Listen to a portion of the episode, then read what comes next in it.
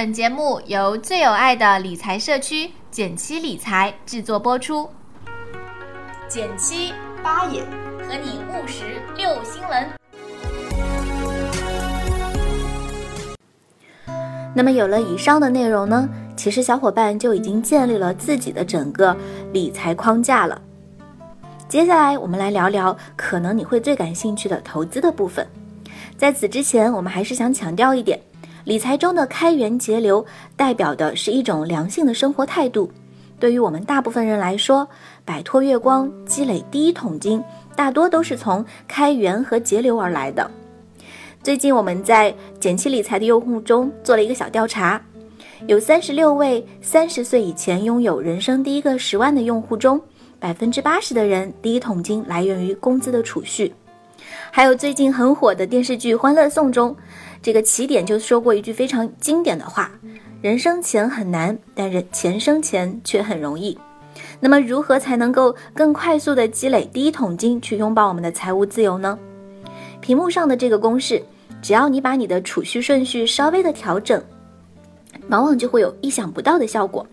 看上去很简单，但是真的百试不爽。这个百分之十的比例是比较适合月光族们刚刚开始尝试的储蓄比率。当然也不希望大家让储蓄变成我们的生活负担，降低生活质量，就好像减肥一样，过度节食可能会反弹的更厉害。你一顿省钱之后，说不定就会疯狂的 shopping 一把，把之前存的钱都花掉。那有了前面的基础框架，我们接下来说说如何选择我们适合的理财产品。还是本着极简的原则，我们可以把钱分成四个账户。就像我们要做一个新的 APP 应用时，程序员、设计师、产品经理和运营会扮演着不同的角色一样，我们这四个账户啊也承担着不同的功能，需要配置不同的理财产品。先来说说第一个账户——应急账户。作为新兴互联网行业的从业人员，咱们换工作的频率可能会高于其他人。如果有了三到六个月的生活费用做准备，跳槽的底气会足不少吧？这就是应急准备金的价值所在。一般来说，方便支取、安全低风险是应急准备金最重要的特征，收益倒是其次。所以啊，货币基金其实是不错的选择，就是叉叉宝、叉叉宝等等。再来说说第二个账户——保障账户。大家有没有想过，无论我们买不买保险，其实我们每个人都至少有一份保险。差别呢，只是在发生风险的时候，这个风险损失是由家人承担还是由保险公司承担。所以我们觉得，除了社保之外，商业保险还是很有价值的。最重要的价值就是用可控的、可接受的小小的费用去转移难以承受的风险损失。不过我们都知道，国内保险风评一般，主要其实是因为一些呃水平参差不齐的保险推销人员造成的。但是，这更说明我们需要更加的了解更多基础知识来保障自己，而不是拒绝合理的保障配置。对于年轻人来说，往往是家庭的重要收入来源。很多人小伙伴在想考虑到保险的时候，都会问说怎么给爸妈配。但是实际上，这个时候给自己配一份保险才是当务之急。同时呢，越年轻，寿险、重疾险的保费就会越便宜。所以呢，我们建议大家一定要把自己家庭的主要收入来源当成是保障的重点所在。一般来说，我们需要的标配是意外险加重疾险加寿险，而保费和保额也应该遵循量力而为的原则。一般简单判断呢是双十原则，就是年保费不要超过收入的百分之十，保额应该大于年收入的十倍。当然，保险的基础知识很多，我们可能无法在这个微课中一次性讲完。有兴趣的朋友，非常欢迎在各个电子书平台搜索“简七理财”的“第一次买保险就买对”，可以了解到更加详细的手把手的内容。接下来，我们来说说保值增值两大账户。其实钱生钱，大家想要追求的财务自由，主要就看这两大账户了。我们把市面上常见的投资渠道按照风险进行了排列，相对而言，风险较低的产品比较适合放在保值账户，风险较高的产品就比较适合放在增值账户。那么除此之外，资产配置真的是一个非常个性化的事情，所以会需要关注到我们每个人的目标、性格和年龄。目标越远，弹性越大，越不是必须的目标，就越适合做长期风险较高的投资。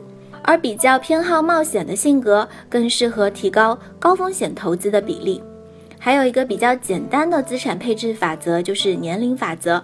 比如说，二十五岁的 Alex，根据年龄法则，他就比较适合百分之二十五的可投资资产配置在中低风险的债权类产品，而百分之七十五配置在高风险的股权类投资。另外呢，对于增值账户，我们还有一个独门秘籍，就是简七原创的极简投资。它是根据非常经典的资产配置原理，结合简单易行的方式，呃，非常适合每一个普通人，就是我们说非职业投资者，每年只要六十分钟左右，就能在长期投资中获得不错的收益。历史数据显示呢，在过去十年，无论是一月一号到十二月三十一号的任何一天，你开始用我们的这个方法来做投资，年化收益都在十三到百分之十七之间。简单来说，就是你按照一定的比例配置几种表现尽可能不相关的债权类和股权类产品，然后每年固定一天把比例调回到初始比例，这个投资就完成了。如果有兴趣的小伙伴呢，可以去看这本书的原型是呃叫有效资产配置，它是用美国过去三百多年的数据进行测算的，那这个方法到现在仍然非常有效。更重要的是。呃，为什么简七非常的推荐它？是因为它和我们解放时间投资自己的理念不谋而合，所以也想在这里推荐给大家。呃，如果希望知道更多他们的标的以及我们建议的一个配置的比例，可以扫描这个二维码获得更多的说明。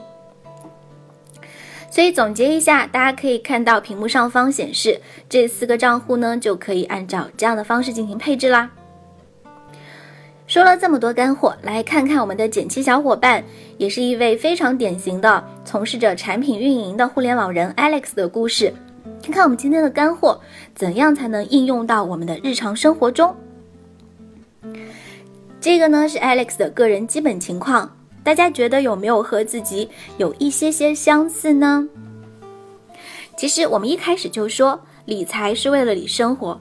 所以呢，我们会通过理财规划这个工具，在规划生活的同时，把财务融入其中。实际上，这就是我们的理财规划。屏幕右下角有我们制作的理财规划科普视频，有兴趣的小伙伴呢也可以关注。理财规划其实非常简单，一共分为五个步骤，我想每个人都可以自己手把手的来完成自己的规划。接下来我们看看 Alex 的故事。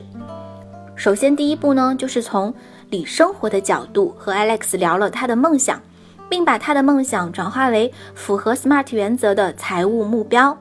大家看到，投资自己、买房、旅行、拓展事业都是他的目标。第二步，嗯，这件事情啊，一定建议大家回去都好好的做一做。面对自己的财务状况，我们可以通过这两张表四个项目就摸清 Alex 的全貌。嗯，大家一定要点一点自己的身家，很有可能你会发现自己比自己想象的要有钱很多。这个表格可以通过我们的公众号免费下载，呃，你可以直接回复工具包，或者是点击我们的自定义菜单，有一个呃理财工具下载的链接。OK，那我们点完 Alex 的身家之后呢，可以通过这些数据给财务做一次体检。刚才的表格。资产负债表和收支平衡表，实际上就像是咱们去做体检的时候拿到的体检的这个各个指标的单子。然后呢，接下来这个体检报告其实就是把我们每一个指标去跟标准指标相对比。比如说，我们会发现 Alex 就有一些小小的问题，比如说放太多的资产在活期，没有足够的增值财富，也没有足够给自己的保险保障等等。针对这些问题，我们就可以升级自己的财务状况啦。到了第四步，一起来做个预言家。这个呢，是我个人认为，呃，非常简单、很有效，但是用它的人并不多的表格。就是我们在模拟了未来的财务状况，又知道自己的目标之后，其实非常容易知道，如果按照现在的计划，到你所想象的那个时点，到底能不能实现目标呢？如果能，就会给你更多的安心感，你就能够按照现在自己的计划一步一步的走下去。如果不能，我们又应该如何调整自己的行动？比如说，去获取更高的主动收入，比如说去提高自己的投资能力，把收益率进一步提高，又或者，嗯，更多的去提高自己的储蓄比例，甚至呢，我们也可能考虑把自己的目标延后实现等等。实际上都是可行的方法。我们来看看，通过计算呢，就会发现，Alex 的目标大多都能实现。但是到了第五年末，只有十七万资产的的他呢，就没有办法去付这个本来想买的房子三十万的首付。OK，我们来看到最后一步，第五步就是我们要来改进他的状况，从而能够保证他在第五年如愿实现自己的目标。屏幕上方呢，就是我们和 Alex 沟通之后有了不同的方案供他参考。这个就完全取决于被规划人他自己的想法，他更愿意选择怎么样的方式去达到目标呢？那 Alex 决定是双管齐下，一方面提升自己加速升职加薪，另一方面适当的学习投资理财去获得更多的被动收入。嗯，大家可能会觉得看完之后好像跟没有看之前你也会有同样类似的想法。但是我相信你一定觉得清晰了很多，尤其是当你想要去升职加薪的时候，到底是怎样的节奏、怎样的幅度，能不能够让你在你喜欢的行业里面去做这样的调整呢？有了数字，我相信大家都会觉得更加的安心，更加的愿意去执行。好啦，分享到最后，我们一直在强调财务的重要性。但是呢，我们也更加的相信，投资自己才是最好的投资。所以呢，也非常开心能够在馒头商学院这样一个学习型的优秀平台和大家聊理财。我们一直相信，理财呢是一种人人都能掌握的实用技能，我们都能通过理财把生活经营得更好。所以，有兴趣的小伙伴，欢迎关注我们的公众微信号“简七理财”。我们要努力的把这个纷繁复杂的金融世界读成一本言情小说，情节简单，结局明了。谢谢大家，拜拜。